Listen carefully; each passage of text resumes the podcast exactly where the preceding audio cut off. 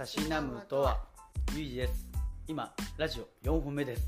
初めてです。頑張ってます。よろしくお願いします。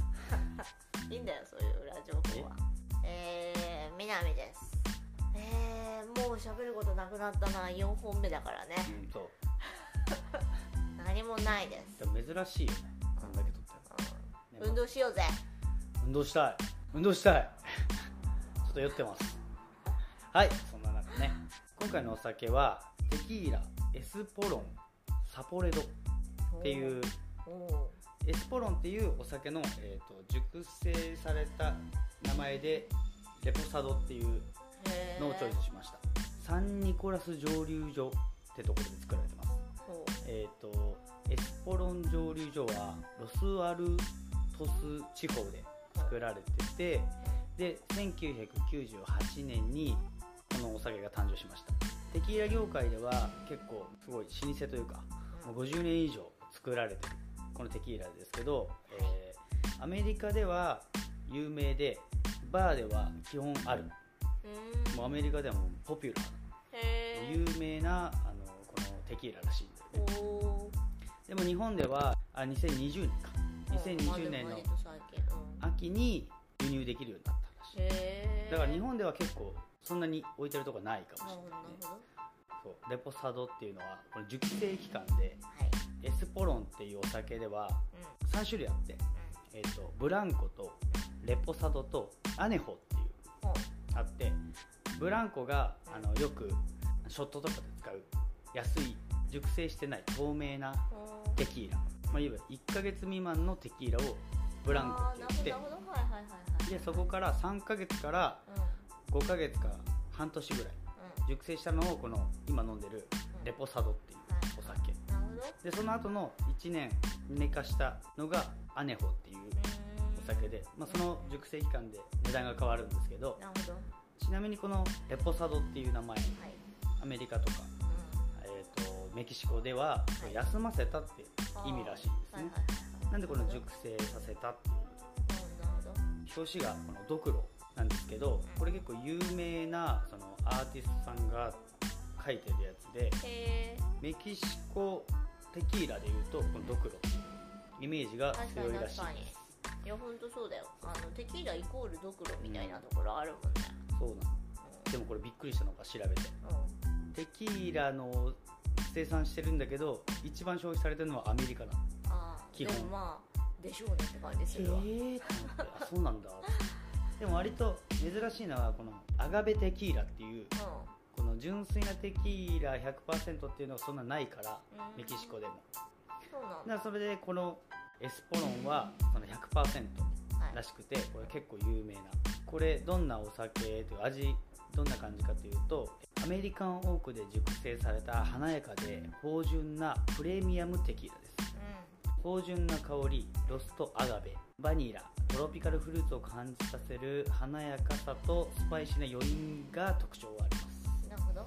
えっとちなみにですけどこのテキーラエスポロンは、えっとウイスキーダルと同じ感じで作ってるので基本テキーラもウイスキーダルのように作ってるオークダル。でやってるので色はウイスキーに寄っていくらしいので熟成すればするほどでちょっと浅いんだけどレポサドは半年以下なんだけどこの飲みやすさ。プラス割と値段が安価というか。うんだからこれをチョイスしました。うんなるほど。はじゃあこれをたしなみながら話していきたいと思います、い。今回私のターン Spotify のテーマで「やらかし話」っていうのがあったので、えシーズンテーマですね。ーシーズンテーマで「ハングオーバー消えた花婿と史上最強の二日酔い」をチョイスしました2009年でアメリカで公開されて制作じゃなくて公開？公開。うんで日本では2010年に公開。第67回ゴールデングローブ賞でミュージカルコメディ部門最優秀作品に受賞しました。ミュージカルコメデあるらしいんです。ィミュージカル？ミュージカル要素あるこれコメディとミュージカル一緒なんじゃない？ああそういうこと？かミュージカルコメディ。コメディみたいな。うん、監督がトッド・フィリップスさん「ハングオーバー」シリーズあと有名なのは「ジョーカうー」などを撮ってますね。ーんはい。で脚本は、えー、とジョン・ルーカスさんとスコット・ムーアさん。あとトッド・フィリップスさんも入って脚本やってます。でこのままあらすじいきます。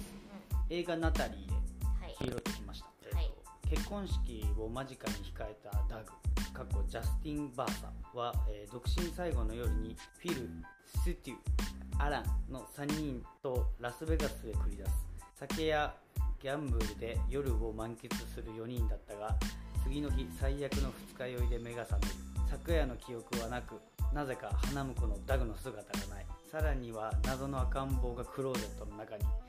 3人はひどい二日酔いの中必死に記憶を手繰り寄せ一体彼らに何があったのか。っていうのストーリーです。見たことないんだよね。いやある？えっとワンはある。あじゃあこれこれです。うんワンうん。なんかあの何かしながらながらみしかしたことないあーでもながらまともに見たことない。やつながらみでもあれだもんね。完全コメディで振り切ってんだけどうん。うん今回のやらかし話うんまさにだよね。二日酔いとかのレベルじゃないことをしてるんだけど登場人物4人大体なんか主人公ってなるのが結婚式を間近に控えたダグっていうのとそれの悪友としてフィルシュテュアランのダグがいなくなったから探すなんだけどもう記憶ぶっ飛んでるからそのダグがどこにいるかも分かんないしホテルもすごいことになってるみたいな状態から話んだけど年始に見て疲れたあなたたちにも見てほしい。映画です僕は。なるほど休み楽しかったけど疲れたなってなった時にこんぐらい吹っ飛ぶよそれねちょうど1月3週目かな。うな、うん、なのでちょうど疲れも来てる時かもね。かつあれなんだよね。なんかあのめっちゃコメディだしうめっちゃブラックジョーク下ネタめっちゃ多いんだけどんそうだね。ストーリー的には謎解きみたいな。はいはいはい。そうだね。ちょっとあのこのなんで俺たちはこんなに酔ってて花婿ってかダグいなくね？うってダグを探しながら昨夜の記憶をたどっていくっていう謎解きその出てるその3人。んフィル、シュトゥ、アラン。これ3人があのキャラめちゃくちゃ立っててフィル役のブラッドリー・クーパー。は、えっとね、出演作は、えっとリコリス・ピザとか。そんな彼なら捨てちゃえばとか。ガーディアン・オブ・ギャラクシーシリーズ全部出てたりとか。でジョーカーにも出てるシュトゥ役のエド・ヘルムズさんはコメディアンなんだって本業。はいはいはいはい。なスタンドアップコメディとかはい。中心にやってて、司会者 MC 系をよくやってる。アラン役のザック・ガリフィア・アナキス。っていう人もコメディアンうん兼俳優。うんでもこの人めっちゃピアノが上手くて自作じゃないんだけどそのネットフリックスであのスタンドアップコメディプラスピアノでうん。笑いを取るみたいなドキュメンタリーみたいなとかも作ってる人なんだよね。なるほど。基本この2人はコメディアンっていうかそっちがもう中心だから映画とかはあんま出てない。なんだけどこの3人も2人がもうコメディアンだからでも体張るのとかも強いわけよ。フィル役のブラッドブラブラッドリー・クーパーは大きい映画とかも出てるから結構俳優としても動けるから。だからこの3人でずっと場が動いてるけど飽きが来ないんだよね。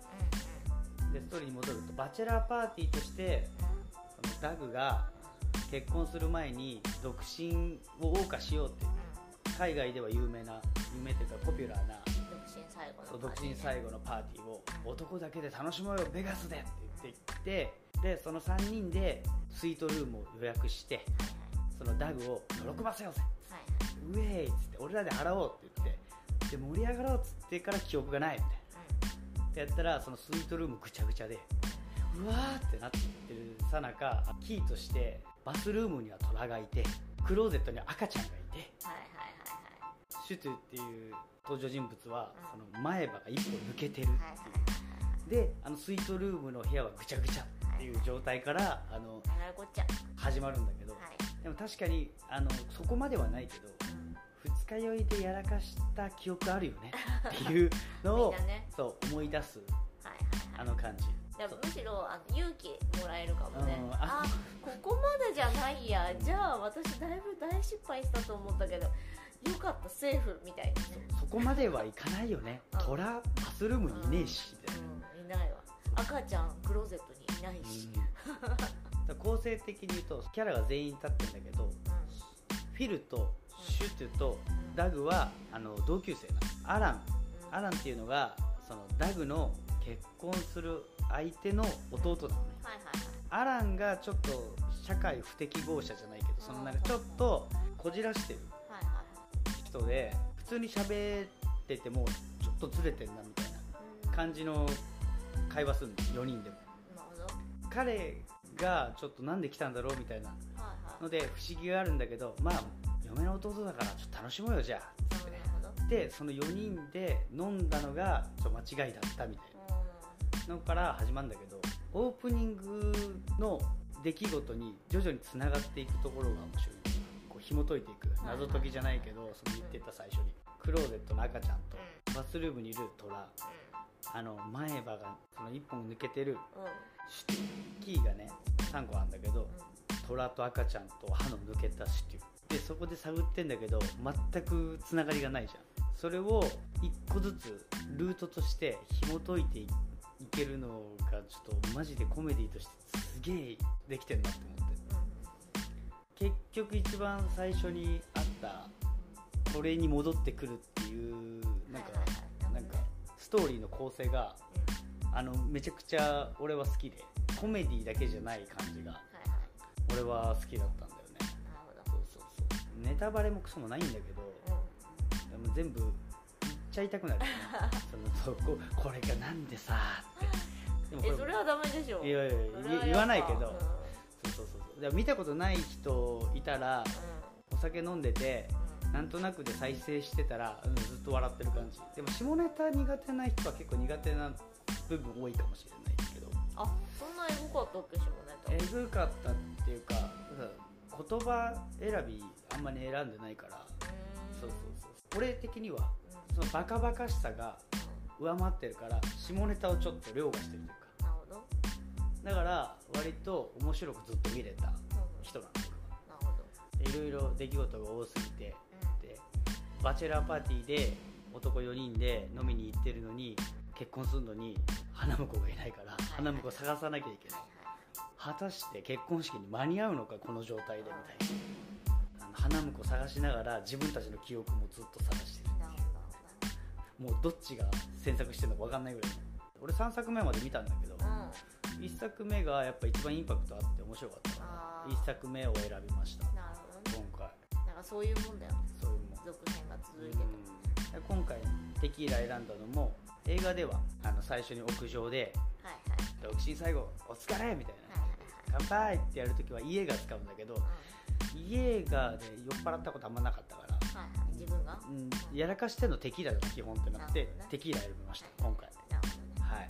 もしもねちょっとねお疲れうっぷんいろいろあるときは なんかみんなで楽しくこれ見ながら「チャーズ!」ってあ乾杯してもらえれば。っていうのでねこれ選んでみました。そうだね。なんか失敗してもねなんかそれを許し合える仲だったらねうん。それが一つの思い出になるからね。いやそう。ななんかむしろそこで深まるかもしれないし、うん。関係値が。